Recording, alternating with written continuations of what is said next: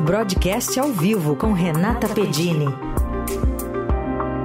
Às 8h24, participação de hoje, a Renata conta como a reforma tributária, que foi aprovada ontem, a repercutiu no mercado financeiro. Oi, Renata, bom dia. Oi, Carol. Oi, Heisen. Bom dia também para os nossos ouvintes. Dois assuntos para hoje: reforma tributária e a meta fiscal. Começando pela reforma tributária, o assunto mais quente, assunto do dia, foi aprovada ontem no Senado. Proposta de emenda à Constituição passou com 53 votos a favor e 24 contra em dois turnos. Somente quatro votos além dos necessários. Então, aqui tem um ponto de atenção que é a política, o esforço para conseguir essa aprovação. Mostra aí que não foi tão fácil assim, demandou muita articulação política, mas enfim, o texto passou, é uma votação histórica para o país. Falando agora sobre o efeito disso, ela deve ser bem recebida pelo mercado financeiro. Os economistas já vinham defendendo, ainda que com ponderações.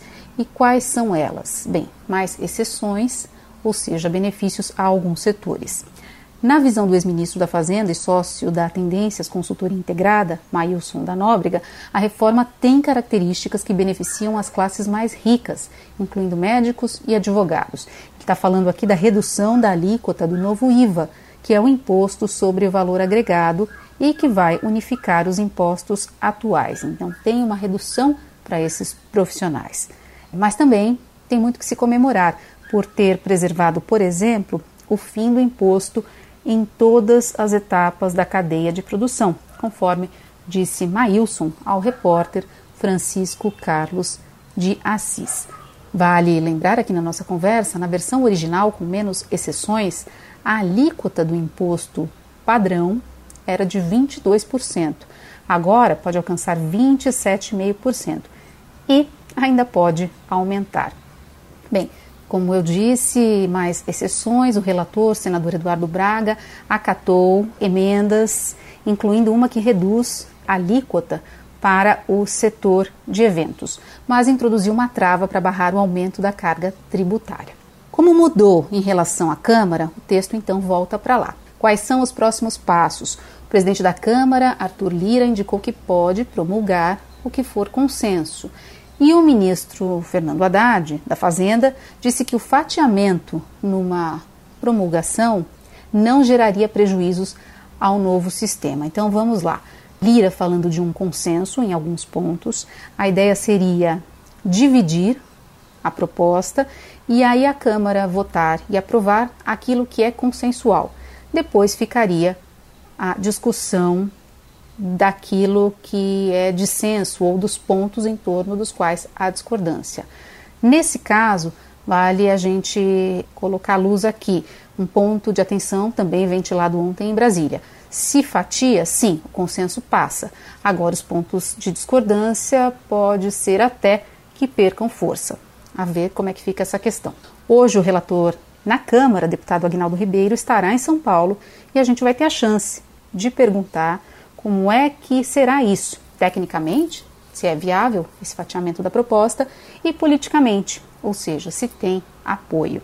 Aí voltando para o outro assunto da semana, manutenção da meta fiscal, meta de zerar o saldo negativo das contas públicas em 2024. Depois de muita pressão política, a Comissão Mista de Orçamento do Congresso aprovou, na terça-feira, manutenção dessa meta, zero, que é o objetivo do ministro da Fazenda, mas, como eu disse, muito questionado pela ala política e também colocado em dúvida pelo próprio presidente Lula. Assim, o ministro Haddad ganha mais tempo e a ideia é que o governo espere pelo menos até março, quando sai a primeira avaliação das receitas e despesas para decidir.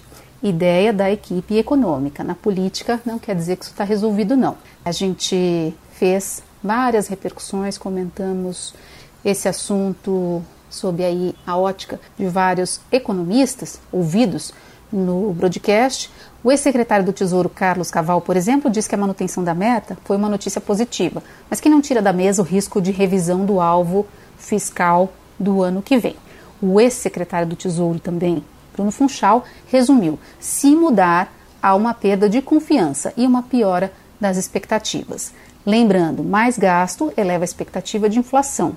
E aí há um reajuste antecipado, e isso pode interromper o processo de queda dos juros com efeito no nosso crescimento. Bem, o relator do projeto, Danilo Forte, disse que o ministro da Casa Civil pediu até o dia 16 deste mês para o governo decidir. E ontem, o presidente do Banco Central, Roberto Campos Neto, voltou a alertar.